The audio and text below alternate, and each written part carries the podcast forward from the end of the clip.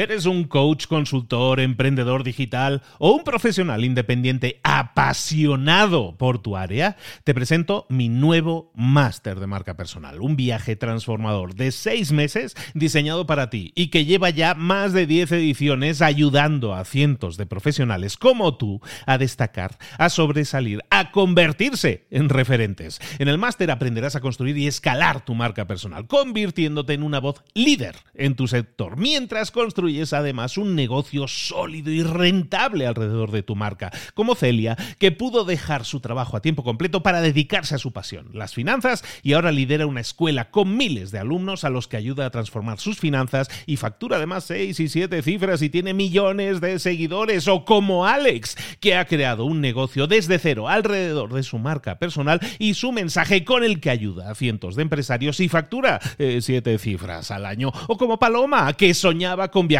por el mundo y que ahora vive como nómada digital con cientos de miles de seguidores y más de 17.000 alumnos. Gracias al máster, su sueño pasó de ser una idea a una realidad rentable y reconocida. Este es el momento de que tú también dejes tu huella, de influir y de vivir por fin de tu pasión. Visita librosparaemprendedores.net barra marca y descubre muchas más historias de éxito de gente que confió en nuestro método. En junio comenzamos además la nueva generación y añadimos más novedades, más servicios y más soporte que nunca. Únete a la élite de profesionales que ya están cambiando sus vidas. ¿Estás listo? ¿Estás lista para desarrollar tu marca personal y ser nuestra próxima historia de éxito? Pues visita librosparaemprendedores.net barra marca y comencemos. Mentor 365. ¿Cómo hacer sentir importante a los demás? Comenzamos.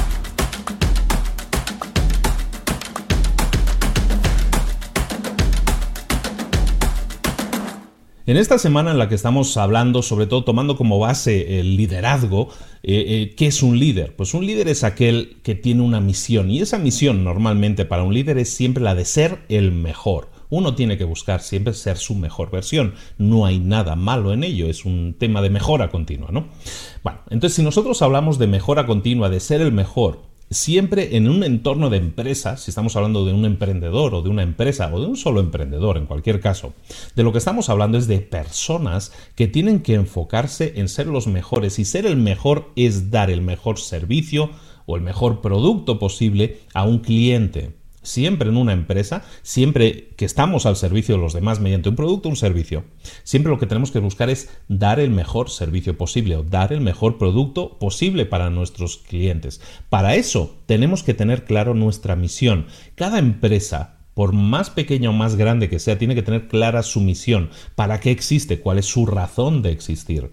Mm, YouTube, por ejemplo, YouTube, ¿cuál era su razón de existir? Pues bueno, el creador de YouTube, bueno, los dos creadores de YouTube, su idea era poder compartir, tener una herramienta para compartir vídeos caseros a través de Internet. ¿Cuál era, o cuál era la idea original de Google? Ahora se van ampliando, ¿no? Son varias empresas, pero ¿cuál era la idea original de Google? La misión, el objetivo. Siempre los objetivos tienen que estar relacionados con los clientes. En el caso de Google era que los clientes pudieran localizar información de forma más fácil a través de un Internet que cada vez estaba creciendo más. al final, la misión, el objetivo, la razón de existir de tu empresa tiene que estar claramente definida. ¿Por qué? Porque cuando tú tienes un objetivo claramente definido, entonces puedes trabajar en dar pasos, como hemos hablado muchas veces, en dar pasos que te acerquen a ese objetivo. Pero tienes que tenerlo claramente definido y siempre tiene que incluir al cliente. Para llegar a un objetivo en una empresa, sin embargo, tú lo sabes bien, aunque empecemos solos muchas veces en una idea de negocio, necesitamos de un equipo, necesitamos de gente, necesitamos de gente que crea en esa misión, que crea en ese objetivo, que esté subida al mismo tren, como se suele decir que nosotros. Para que la gente crea en ti, para que la gente se sienta parte del equipo, para que la gente esté correctamente motivada, te, te paso cuatro consejitos que te pueden ayudar. Los cuatro empiezan por A. Lo primero que tienes que hacer para tener a la gente motivada, y todos ellos suman, ¿eh? lo primero es el aprecio. El aprecio es simplemente agradecer a la gente constantemente sus aportaciones, lo que estén haciendo por, por ti, por la empresa en este caso, porque están creyendo en tu mensaje, están creyendo en tu misión. Tienes que apreciar eso de la gente, tienes que agradecer eso de la gente. la admiración. Admirar significa pues maravillarse de lo bien que están trabajando. A veces damos por supuesto de que como un empleado se le paga un sueldo, con eso debería sentirse pagado y satisfecho. Y eso no es así. La admiración, el aprecio, todas estas cosas que estamos hablando, la admiración en este caso es agradecer, impresionarse con el trabajo que están haciendo. Eso debería ser algo que tuviéramos que tener deberíamos tener constantemente en, nuestra, en nuestro arsenal de armas positivas para hablar con nuestro equipo, porque la admiración genera sensaciones, genera sentimientos. La gente se mueve muchas veces por una sensación de, de crecimiento, de superación. El que tú admires el trabajo de tu gente genera una sensación de autoestima fuerte en ellos. Y la sensación de autoestima hace que la gente se sienta más realizada, se sienta mejor y por lo tanto la empresa se beneficia también de ello. Entonces no veas nada malo en eso y no des por supuesto de que como ya les estoy pagando ya se deberían sentir suficientemente admirados y agradecidos y todo eso. La tercera A que tú deberías estar utilizando es la aprobación. La aprobación es básicamente es una, es una mezcla de agradecimiento y de decir estás haciéndolo bien, no solo con las acciones de la gente. Cuando tú tienes a un empleado o a alguien que trabaje contigo, empleado, parece decir como, como que hay un estrato, ¿no? Cuando tú tienes a alguien que está trabajando contigo y que está aportando, pues si tú apruebas lo que está haciendo, el esfuerzo que está haciendo, el a veces ni siquiera las acciones, sino el hecho de que quieran opinar, de que quieran aportar, de que quieren sumar, eso lo tienes que aprobar, tienes que decirles, enviarles el mensaje de que estás de acuerdo con lo que están haciendo, en el sentido de las acciones, de la actitud. Puedes no estar de acuerdo con, lo que están haciendo, con la idea o con la opinión. Puedes no estar de acuerdo con su opinión, sin duda, pero tienes que apreciar eso, tienes que agradecer eso y tienes que aprobar eso que están haciendo. Y la cuarta A que tienes que tener muy en cuenta y es probablemente la más importante, las otras tres están como interrelacionadas. La cuarta A, para mí es la más importante, es la atención. Tienes que dedicar tiempo a la gente, a escuchar a la gente. Muchas veces escuchar sin decir nada, escuchar sin opinar, escuchar que la otra gente se desahogue, opine, diga o exponga todo lo que tiene que decir, darles atención, simplemente es lo único que la gente pide muchas veces, sentirse escuchados. Si tú quieres que la gente se suba a tu tren, si tú quieres que la gente trabaje en tu empresa, si tú quieres eso, ¿Por qué lo van a hacer si tú no eres capaz de dedicarte a escucharles a ellos? ¿Por qué deberían ellos escucharte a ti si tú no eres capaz de escucharlos a ellos? Ese es el razonamiento que tienes que tener. Y para eso, evidentemente, tienes que invertir atención en ellos. Cuando tú atiendes a tu equipo, tu equipo te va a atender a ti también. Y en este caso, la empresa se va a beneficiar. Por lo tanto, la atención es clave en este sentido. De nuevo, escuchar a la gente sin decir nada, simplemente escuchar y que expongan no quiere decir que estés de acuerdo con lo que están diciendo, pero simplemente les estás escuchando. Tú puedes tener tu opinión, se puede debatir, se puede hablar, claro que se puede hablar, pero para que haya un diálogo, los dos tienen que hablar, ¿no? Y, y, lo que estamos intentando cambiar esta semana es un poco la idea del jefe a la antigua, en el que el jefe dicta las reglas y esto se cumple porque se tiene que cumplir, que como os digo, creo que es un liderazgo que existe, que está súper extendido, pero que tiene las horas contadas. Entonces esos, esas cuatro herramientas te van a servir para empoderar a tu equipo, para que la gente se sienta importante cuando alguien en tu equipo se siente importante, cuando alguien se siente importante en tu empresa, a lo mejor hay gente aquí que es empleada, ¿no? Que, no es, que, no es, eh, que no es líder, que no es dueño de empresa. También les estoy hablando a ellos. Estoy hablando porque todos formamos parte de un equipo y a veces hablo diciendo es un líder que le habla a sus empleados, no, pero tú tienes compañeros de trabajo, dedícales esa admiración, ese aprecio, esa atención también que estamos hablando que un líder le tiene que dedicar a su equipo. Si nosotros nos concentramos, todos nosotros nos concentramos más en ese tipo de cosas, vamos a hacer sentir a la gente importante, siempre la gente a nuestro alrededor o en un estrato superior o inferior. Y eso es fundamental. ¿Por qué? Decíamos antes que la clave de la misión de una empresa, el porqué de la existencia de una empresa son los clientes. Cuando una empresa funciona bien, cuando los empleados están haciendo el clic adecuado, cuando hablan, cuando se escuchan y todo eso, eh, todos se, dice que están subidos en el mismo tren, están empujando el mismo carro, todos reman en la misma dirección, hay un montón de símiles al respecto, pero lo que estamos haciendo es al final estar todos alineados en la misma idea, todos creemos en lo mismo. Un cliente siempre se va a beneficiar de eso, porque el objetivo final es, no nos olvidemos, servir a un cliente, con un producto, con un servicio, con lo que sea, pero estamos, estamos sirviendo a un cliente. Cómo estás tratando a tus clientes dice mucho de la situación muchas veces interna de una empresa. Cuando tú hablas de un cliente en términos despectivos, vamos mal.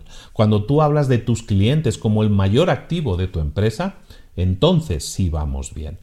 Tienes que conseguir en tu empresa, si eres el líder, o tienes que detectar en tu empresa si eso está fallando, según la forma en que uno se exprese de sus clientes. Recuerda, este, el cliente es el mayor activo de una empresa. Tenemos que hablar bien siempre de un cliente. Si eso no está sucediendo, normalmente, hablábamos ayer de causas y efectos. Eso es un efecto. ¿Cuál es la causa? Normalmente la causa es que no está bien clara, definido el porqué de la empresa, la misión y la gente no está informada de eso. No ha habido una comunión en ese sentido de, esa información, no se ha compartido la información de forma adecuada y muchas, muchas veces, la mayoría de las veces, también es porque el equipo no está correctamente motivado. Y un equipo desmotivado es lo que decíamos, tú no le puedes exigir a alguien que crea en ti si tú antes no crees en ellos. Entonces, tarea del día que te propongo es un poco en dos partes, ¿no? Para aquellos que sean líderes, para aquellos que sean líderes, ¿cómo están motivando a su equipo? ¿Están simplemente dándoles órdenes y diciéndoles lo que tiene que hacer porque eso es lo que se ha hecho toda la vida? ¿O realmente están, y eso sirve para cualquier empleado que pueda opinar también al respecto, o simplemente mi jefe me da órdenes, o simplemente mi jefe me está empoderando, me está dando armas, me está dando estrategias, me está dando herramientas para que yo pueda aportar en mi empresa. Eso por un lado. Y por otro lado, haz esa prueba del cliente. Empieza a pensar en tu empresa, ya seas líder o ya seas empleado, en tu empresa cómo se habla de los clientes. ¿En qué términos se habla, un, habla uno de los clientes? ¿Cómo te estás refiriendo a los clientes? Tú y tus compañeros de trabajo. Si la forma en la que estamos hablando de nuestros clientes es una forma despectiva, que te sorprendería, pero tristemente es en la mayoría de las empresas que eso sucede así. Si las empresas o si en tu empresa se está hablando de forma despectiva de, de esos clientes, probablemente hay dos problemas ahí. El primer problema es del líder, casi todos son del líder de la empresa, de hecho, pero el primer problema es que el porqué de esa empresa probablemente no esté claramente definido. La misión, el por qué está ahí esa empresa, no esté claramente definido. Eso por un lado. Segundo, esa misión no se ha comunicado eh, de manera correcta al resto del equipo. Y tercero, a lo mejor sí se ha comunicado, pero es que a lo mejor ese equipo no se siente motivado, no está siendo apreciado, no está siendo agradecido, no está siendo escuchado. Y como no lo estás, como tú no estás escuchando o estás eh, empoderando a tu equipo, ellos, como dicen en México, les vale madres que tú tengas una misión o que la empresa tenga una misión o lo que sea. Si tú no los escuchas a ellos, ellos no te van a escuchar a ti. Entonces, eh, es un trabajo, es un trabajo de un poco analizar la situación en la que estás. Detecta si tienes alguno de esos síntomas, de esos efectos, y vamos a buscar esas causas puede ser, como te digo, la definición de la empresa, el porqué de la empresa que no, esté claro, cuál es el objetivo final de la empresa, recuerda, siempre relacionado con un cliente, y por otro lado, el tema de, del empleado o del, ahora sí, de la parte del equipo que no se siente escuchado, que no se siente atendido, que no se siente apreciado, que no se siente agradecido y que no se siente eh, de alguna manera parte de esa misión, de ese objetivo. Recuerda, importante, no puedes pretender que alguien te escuche si tú no lo escuchas a él. Esto funciona como un diálogo en dos partes. No eres, de nuevo, no somos gente que tenemos que dar órdenes y esperar que porque estamos pagando la gente nos tiene que escuchar. Recuerda, como decíamos ayer, que un líder lo que busca es empoderar a la gente y busca que la gente voluntariamente le siga. Es un trabajo ser un líder, no es algo que venga dado por la autoridad o por tu posición o por tu estrato o por tu dinero, para nada. Y si crees eso, tienes los días complicados, te aviso.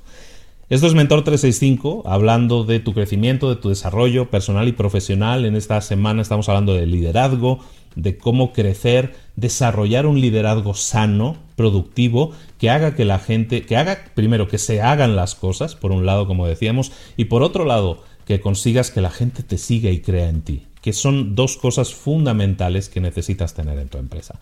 Espero que te esté gustando la serie y mañana, como siempre, nos vemos. Y por favor, déjame un comentario aquí abajo en el que me expliques un poco la situación en tu empresa. ¿Cómo está siendo la situación en tu empresa? ¿Cómo el líder está siendo? ¿Cómo estás siendo tú? ¿Cómo está siendo la propia empresa a la hora de expresarse de sus clientes, todo eso ayuda que lo puedas exponer porque te vas a dar cuenta que los problemas son más comunes de los que nos pensamos y que, y que no estás solo, que no estás sola. ¿De acuerdo? Un abrazo de Luis Ramos, nos vemos mañana aquí a la misma hora. Hasta luego.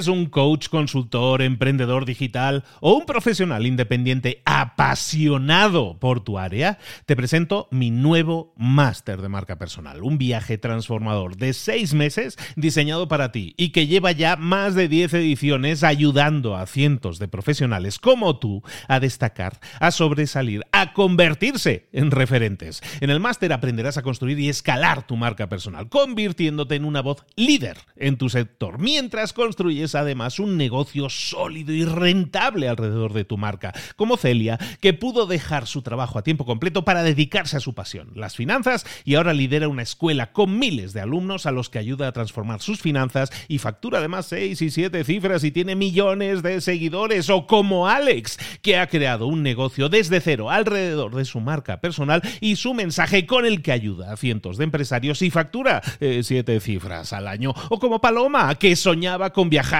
por el mundo y que ahora vive como nómada digital con cientos de miles de seguidores y más de 17.000 alumnos. Gracias al máster, su sueño pasó de ser una idea a una realidad rentable y reconocida.